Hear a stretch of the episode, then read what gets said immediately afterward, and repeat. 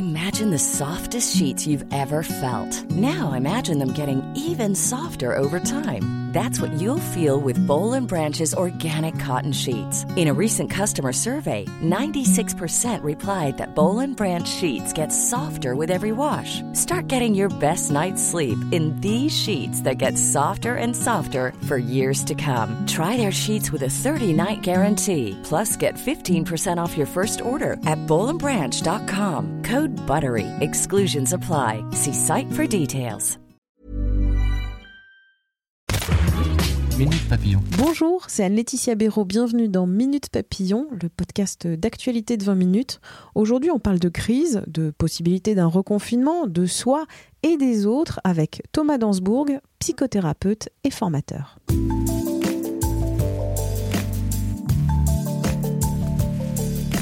Augmentation du nombre de malades de Covid-19, restriction des libertés individuelles dans certaines régions, possibilité d'un reconfinement au cas par cas, tout ça c'est l'actualité. Et vous, et vous dans tout ça, est-ce que ça va Face à l'état de crise multiple, entretien avec Thomas Dansbourg, psychothérapeute formateur, qui a publié Notre façon d'être adulte fait-elle sens et envie pour les jeunes aux éditions de l'Homme? Première question à Thomas Dansbourg, avec des crises multiples, sanitaires, économiques, environnementales, la crise de sens, la possibilité d'un reconfinement. Est-ce que aujourd'hui on ne se prendrait pas une énorme baffe? On a besoin de changer de rythme, de priorité, de façon de se traiter soi, de traiter les autres, de traiter la planète et les ressources. Ces signes nous ont été envoyés depuis longtemps on ne les a pas écoutés individuellement ni collectivement, eh bien on reçoit une baffe majeure pour nous réveiller de notre étourdissement, pour ne pas dire de notre euh, somnolence. Je crois que nous pouvons apprendre à tirer parti de cette crise collective pour revisiter significativement nos priorités. Il ne s'agit pas d'un petit changement, je dirais, épidermique et de surface et, et de couper son robinet d'eau pour faire des économies. Il s'agit véritablement de lâcher notre addiction à la consommation, aux choses à faire, aux choses à faire, aux choses à faire, en oubliant d'être, notre addiction à la brutalité dans nos rapports humains, notre addiction aux rapports de force, domination, soumission, agression, démission, euh, notre addiction à la méfiance, attention, c'est nouveau, je sais pas, je connais pas, est-ce qu'on y va, est-ce qu'on n'y va pas, et ouvrir des rapports de collaboration, des rapports d'empathie, des rapports de confiance, des, rapports d'ouverture à la nouveauté. C'est un vrai changement de conscience. Hein. Face à ces crises, comment gérer psychologiquement? Est-ce que je replonge ou je plonge dans la panique? Ou plutôt j'essaie de voir au jour le jour, euh, prendre de la distance, même si c'est pas très facile. Certainement, c'est la conscience que je peux faire ma part et j'accepte que je n'ai pas le pouvoir sur tout et qu'il y a des événements sur lesquels je n'ai pas la main mise et je cesse de m'en vouloir pour ça ou d'en vouloir euh, au monde entier. Je mets mon énergie à transformer ce que je peux transformer avec cœur, avec générosité, avec, avec engagement mais je sauve mon énergie de là où parfois je la mets à me plaindre euh, de choses sur lesquelles malheureusement j'ai n'ai pas, pas de pouvoir. Et ça demande de transformer une vieille, vieille habitude qui est, euh, que j'appelle dans mon travail, la culture du malheur. Nous sommes issus d'une culture où il y avait beaucoup de misère, beaucoup de souffrance, beaucoup de guerre, je viens de le rappeler. Et donc on s'est un petit peu encodé dans cette phrase-ci, on n'est pas là pour rigoler. On n'est pas là pour rigoler, je l'appelle le vaccin anti-bonheur. Lorsque vous avez cette petite phrase qui circule en vous, euh, même de manière un petit peu inconsciente, évidemment que vous cherchez à goûter un bonheur plus grand, c'est ce que chaque être humain cherche sur la planète. Toutefois, la plupart du temps, pas toujours, la plupart du temps, la personne qui vous empêche de goûter cet état de bonheur stable et transportable à travers les difficultés, c'est vous par une habitude d'en rajouter une couche, de se plaindre de ce qui ne va pas au lieu de que de tenter de s'en accommoder ou de construire des solutions pour le transformer.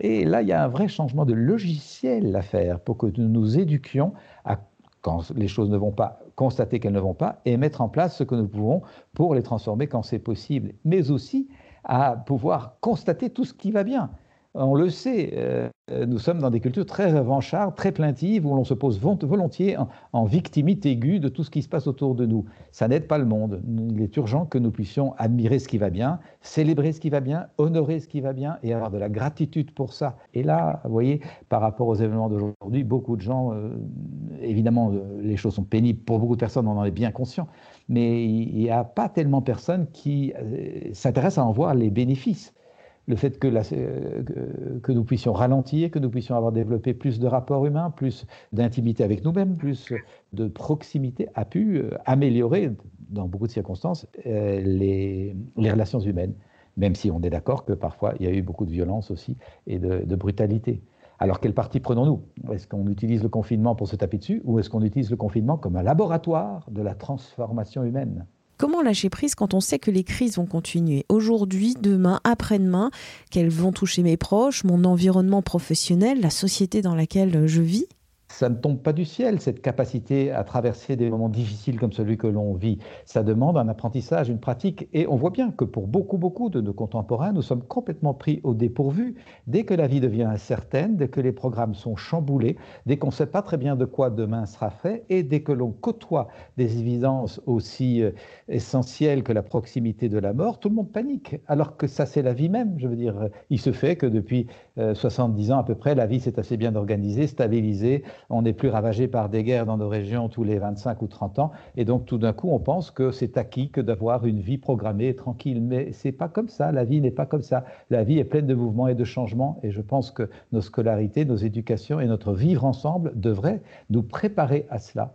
Et donc une bonne façon de se repositionner nous-mêmes, c'est de voir euh, par rapport à ce chaos du monde, à cette brutalité, à, à ces incohérences, est-ce que moi j'arrive à être cohérent?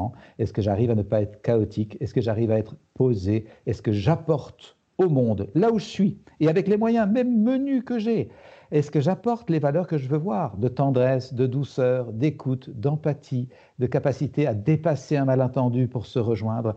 Ça, ça demande du courage, ça demande de l'attention, ça n'est pas bisounours.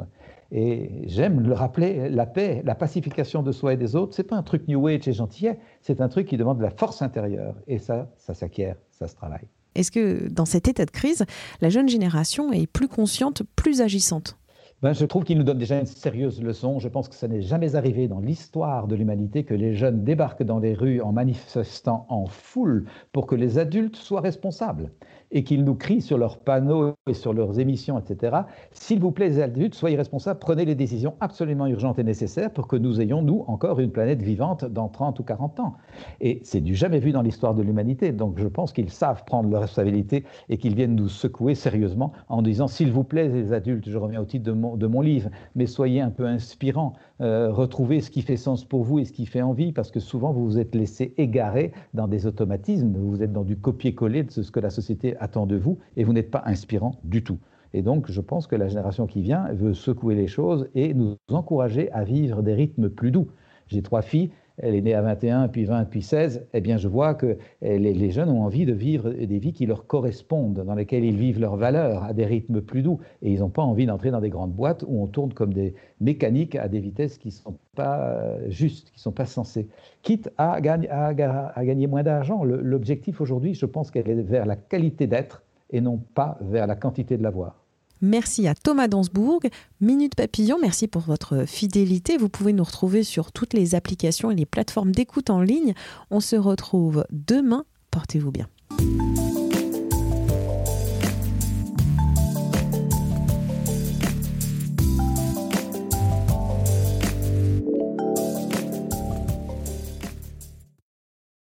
On ne va pas se quitter comme ça. Vous avez aimé cet épisode? Sportif, généraliste, sexo ou scientifique, varié mais toujours bien informé. Découvrez les autres podcasts de la rédaction 20 minutes sur votre application d'écoute préférée ou directement sur podcast au pluriel.20minutes.fr. Et merci de nous avoir écoutés.